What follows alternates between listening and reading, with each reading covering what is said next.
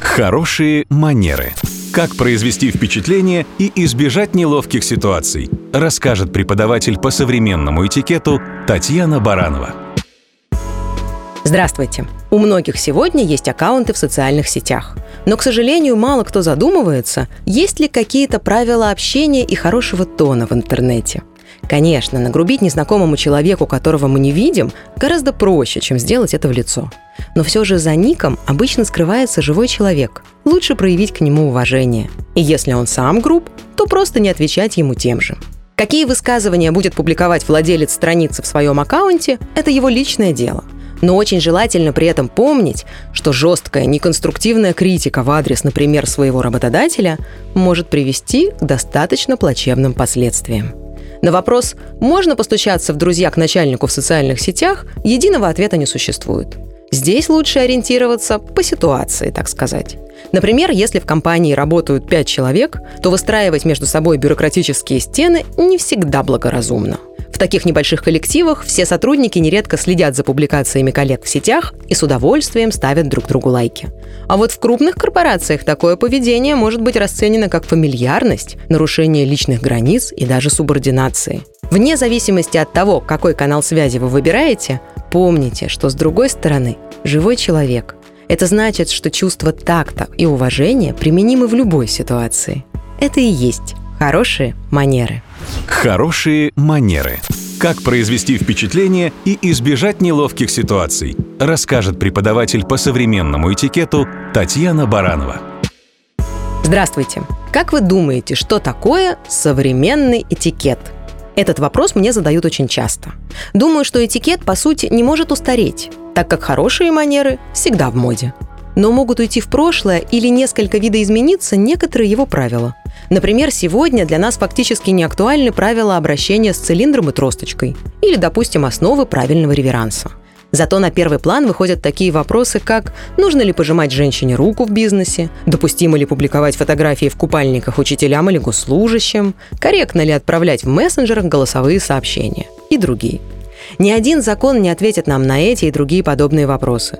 Здесь важно руководствоваться исключительно чувством уместности и такта. Например, в театре при знакомстве мужчина может не протягивать женщине руку, если она сама не инициировала рукопожатие. А вот на деловых переговорах все участники непременно пожимают друг другу руки вне зависимости от пола. Публиковать ли откровенные фото – решение сугубо личное каждого пользователя социальных сетей.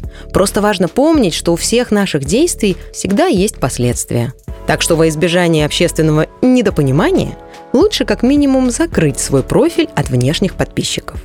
Ну а голосовые сообщения – это замечательный инструмент общения. Важно только не забывать, что они очень экономят время отправителю, но совсем не получателю – потому что времени, чтобы прослушать сообщение, обычно уходит гораздо больше, чем чтобы его прочесть. Давайте уважать друг друга и чужое время.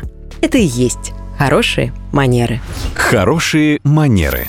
Как произвести впечатление и избежать неловких ситуаций, расскажет преподаватель по современному этикету Татьяна Баранова. Здравствуйте! С наступлением тепла во всех зонах отдыха, парках и скверах стало очень многолюдно. И это замечательно.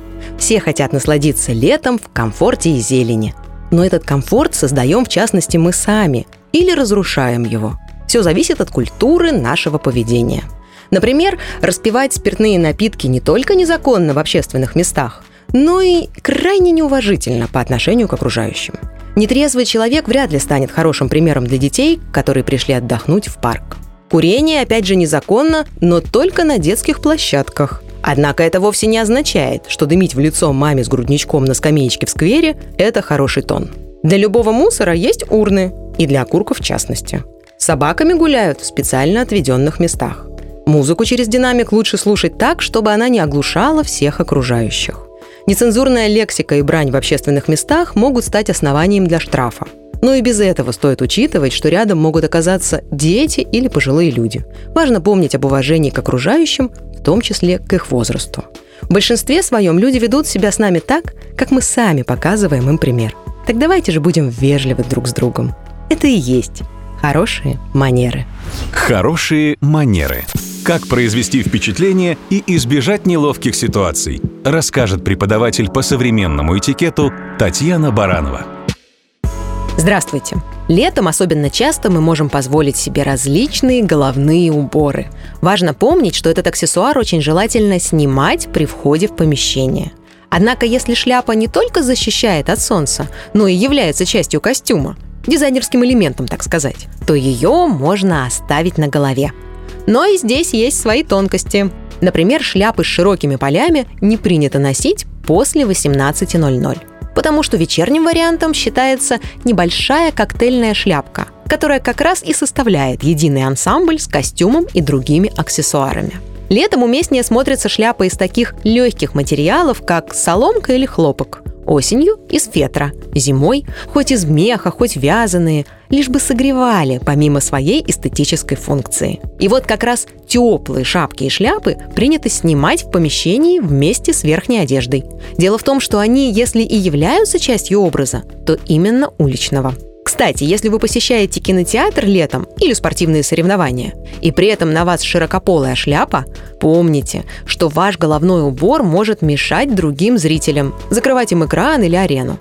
Так что лучше проявить вежливость, снять шляпу, занять место в последнем ряду или выбрать другой наряд для посещения подобных общественных мест. Ведь это и есть хорошие манеры.